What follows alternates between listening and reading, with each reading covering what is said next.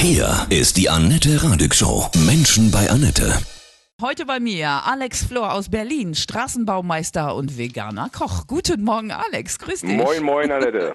Vegan, alle schreien auf. Genau, so Gerade- wie ich früher auch. Gerade die Männer. Warum bist du vegan geworden? Weil ich irgendwann körperliche Probleme hatte. Ich bin nicht besonders groß, ich bin bloß 1,74, hatte mal 135 Kilo. Nachdem ich aus meiner Kraftsport-Passion weggekommen bin, nur noch gearbeitet habe und morgens schon um 6 Uhr mir die leckere Bockwurst reingepfiffen habe oder das Steak. Und ich dann wirklich mit meinem Körper in einem Ungleichgewicht stand, nur noch Schmerzen hatte, mir kein Arzt mehr helfen konnte. Und ich habe irgendwann gesagt, jetzt muss was passieren. Bin Familienvater von drei Kindern und hatte keinen Bock irgendwie mit 35, 40 irgendwo das Zeitliche zu segnen. Und das Gefühl hatte ich halt damals und habe gesagt, jetzt äh, muss ich was ändern. Bin ganz fix auf die pflanzliche Ernährung gekommen und in dem Zusammenhang mit auf die, ja, wie unsere Tiere gehalten werden und und und. Und habe gesagt, so, Ende. ich bin ein Mann, ich habe Kraft und ich möchte auch Vorbild und Held sein. Ich werde jetzt vegan. Du musst uns gleich mal die Wege erklären, wie man sich auch Steaks aus Pflanzen machen kann.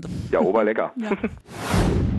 Alex Flor aus Berlin ist heute bei mir. Du bist Straßenbaumeister. Ja, ist schon mal der eine spannende Job, äh, aber veganer Koch. Du hast eben erzählt, du warst gesundheitlich ganz schön am Ende, bist Familienvater, drei Kinder, hast dich bewusst umgestellt. Wie schnell war der Erfolg da? Also der erste Erfolg, dass man sich wirklich körperlich so ein bisschen besser fühlt, das heißt, dass man wieder besser schlafen kann und einfach wieder vom Geist her auch fitter ist, das war nach 14 Tagen, also nach zwei Wochen relativ schnell. Ich hatte innerhalb von einem Jahr, also 13, 14 Monate, hatte ich 50 Kilo abgenommen. Also ratzfatz, wenn man so nimmt. Und ich habe keinen Sport dazu gemacht, muss ich sagen. Sag mal, gerade so Männer sagen ja, Mensch, ich, ich mag Steaks, Grillen, Buletten, ne? Kann man die auch vegan machen? Die kann man natürlich auch vegan machen, weil ich bin genauso ein Steak- und äh, Buletten-Fan. Also ganz wichtig war für mich damals, ich will kein Salatfresser werden.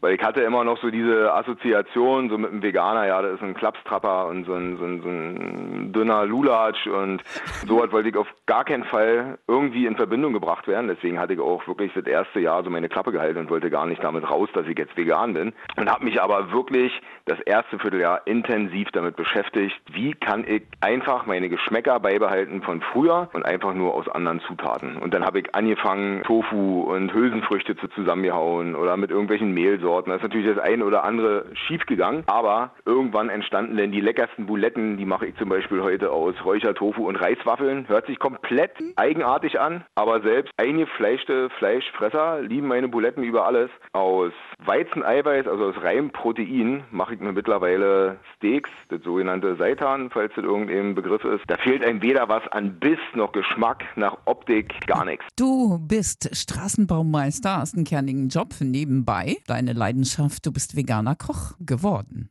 Hast deine Pflanzensteak-Rezepte auch in einem Kochbuch veröffentlicht. Du hast eben erzählt, weil du gesundheitlich am Ende warst, bist du umgestiegen. Aber jetzt sind dir natürlich so auch die Tiere sehr wichtig, ne? Der Tierschutz. Absolut. Also ich war schon immer ein großer Tierliebhaber. Ich habe mich seitdem ich 13, 14 war immer schon irgendwie sagt man, eigentlich ist es ja doof, äh, du magst Schweine, du magst Kühe und isst die. Aber es ist ja halt so, mein, mein Bruder einem das immer eingebläut, ja, die sind halt dazu da und so. Heute weiß ich natürlich, dass das Quatsch ist. Wir brauchen keine Tiere zu quälen, schon gar nicht für unseren Nutzen. Ja, als Kind fand man Superhelden toll, weil die sich immer für den Schwächeren eingesetzt haben. Und das finde ich heute genauso geil, dass ich sage, Mann, ich bin für die Tiere da und ich muss nicht für euer Leid mitverantwortlich sein. Viele sagen ja, okay, Fleisch lasse ich weg, aber Käse und Biomilch, doch nicht so schlimm. Biomilch und was heißt Biokäse? Die Tiere sind ja trotzdem irgendwo zu dem Zweck im Stall oder vielleicht auch mal auf einem kleinen Stückchen Weide. Und mit der Milch ist das Allerschlimmste, was viele ja gar nicht im Hinterkopf haben. Kühe werden künstlich schwanger gehalten. Viele sagen so, naja, wir müssen ja die Tiere irgendwo in einem, äh, einem Stall halten, weil wir müssen die ja melken, weil wir machten das sonst. Ja, die müssen nicht gemolken werden, wenn sie nicht künstlich schwanger gehalten werden. Das ist einfach nur eine Umstellung beim Kochen. Richtig,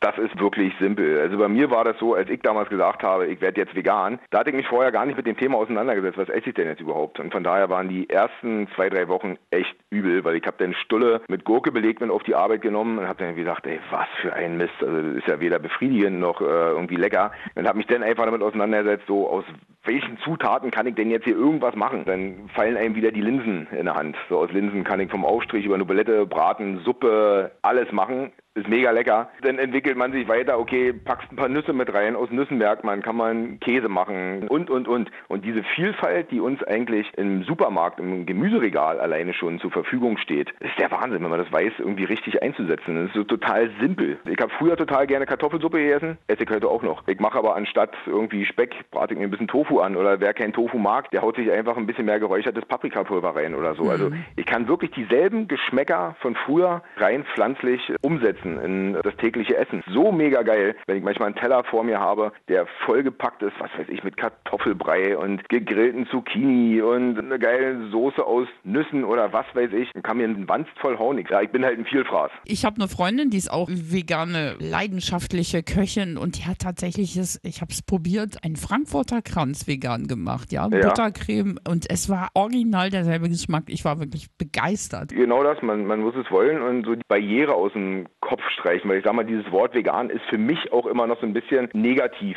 Ich sage eigentlich immer, ja, ich bin Pflanzenfresser. Ja, wir sollten uns rantrauen, mal versuchen. Vielen Dank, Alex.